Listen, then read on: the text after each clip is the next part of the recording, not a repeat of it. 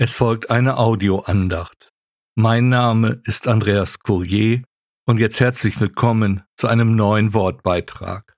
Das Thema der Andacht lautet Der Ruf des Hirten. Es ist faszinierend, einen Schafhirten bei seiner Arbeit zuzuschauen, wenn es ums Fressen geht oder auch um weiterzuziehen, um die Weide zu wechseln. Die Schafe reagieren auf die Zurufe. Sie erkennen ihren Hirten an der Stimme. Kennen wir auch die Stimme unseres Hirten? Ich bin der gute Hirte, und ich kenne die meinen, und ich bin gekannt von den meinen. Aus dem Johannesevangelium Kapitel 10, der Vers 14. Und so ruft der gute Hirte auch uns zu sich. Kommt her zu mir, alle ihr mühseligen und beladenen, und ich werde euch Ruhe geben. Es ist der Herr Jesus Christus, unser guter Hirte, der uns ruft.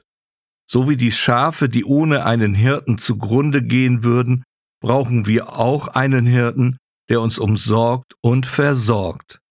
Und dieses sei vorweg schon einmal gesagt, nur in der Herde des guten Hirten Jesus Christus finden wir Ruhe und Geborgenheit. Wenn wir uns so durch unseren Alltag bewegen, unterwegs sind, dann sind wir irgendwann erschöpft und müde, eben mühselig. Da ist es doch gut, wenn uns der gute Hirte zu den Plätzen der Ruhe ruft. Und er ruft uns beim Namen, denn er kennt jedes Schaf seiner Herde ganz persönlich. Er versorgt uns mit frischem Wasser, ein Bild für den Heiligen Geist. Und er gibt uns die Nahrung, die wir nötig haben, ein Bild für das Wort Gottes. Und alles, was uns belastet, wird abgenommen. Wenn bei einem Schaf das Fell nicht geschoren wird, kann es irgendwann nicht mehr aufstehen, weil die Last des Fells zu schwer wird. Dann besteht Lebensgefahr für das Schaf, es wird zugrunde gehen, weil es nicht mehr fressen kann. Interessant an dieser Stelle, dass das Wort im Grundtext für Beladenen nicht nur einfach Last oder Bürde bedeutet. Im übertragenen Sinn beschreibt der Begriff auch jemanden, der belastet ist mit religiösen Vorschriften. Also, wer unter der Last einer gewissen Gesetzlichkeit leidet, wie sie oft in vielen Gemeinden und Kirchen zu finden ist, der darf sich diese Last von dem guten Hirten abnehmen lassen. Alles, was uns an den Rand der Erschöpfung gebracht hat, alles, was uns bedrückt und belastet, dürfen wir uns von dem guten Hirten abnehmen lassen. Der Herr Jesus Christus verspricht uns dann Ruhe zu geben. Im Grundtext ist das Ruhe geben ein Wort. Anapao. Es bedeutet wortwörtlich wieder ruhen. Damit wird deutlich, dass es sich um eine fortwährende Handlung handelt. Wir dürfen uns immer wieder von dem guten Hirten rufen lassen und er wird uns immer wieder die Lasten abnehmen und so auch immer uns seine Ruhe geben. Als guter Hirte wird der Herr Jesus darauf achten, dass wir gut versorgt sind, immer frisches Wasser bekommen. Es ist keine Jenseitsvertröstung, kein frommes Wunschdenken, sondern verheißene und gelebte Zusage Gottes.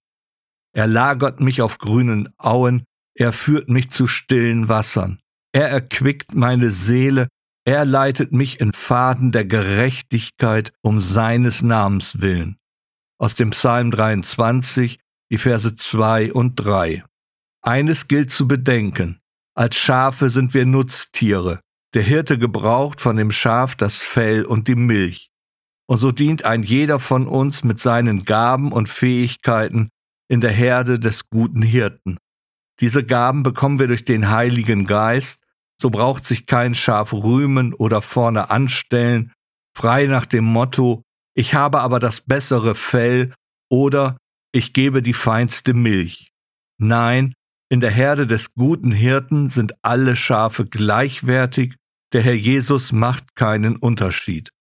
Und so ist der Ruf des guten Hirten auch eine Einladung in den Dienst.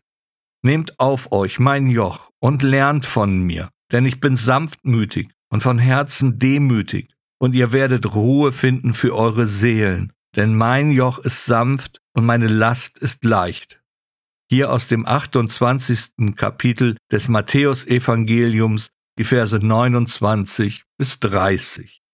Die Verse 29 und 30 zeigen noch einmal auf, was es bedeutet, ein Schaf in der Herde des guten Hirten zu sein. Das Joch, welches uns der Herr Jesus auferlegt, sind so gesehen seine Anordnungen. Im übertragenen Sinn steht es also für das Wort Gottes. Gleichzeitig werden uns noch einmal die Wesenszüge des guten Hirten vor Augen gestellt und dass, wenn wir uns an das Wort Gottes halten, Ruhe bekommen für unsere Seelen. Und das Joch, das Wort Gottes, ist leicht, wörtlich brauchbar, angenehm und zweckmäßig. Und die Last, hier im Sinne von den religiösen Vorschriften, ist leicht, laut Grundtext geringfügig, ohne große Belastung.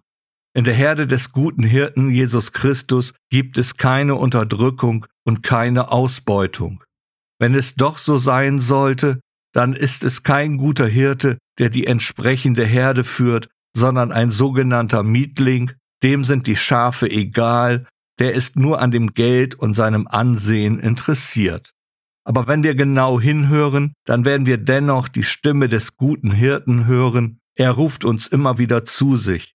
Kommt her zu mir, alle ihr mühseligen und beladenen, und ich werde euch Ruhe geben. Und lassen wir uns rufen? Amen.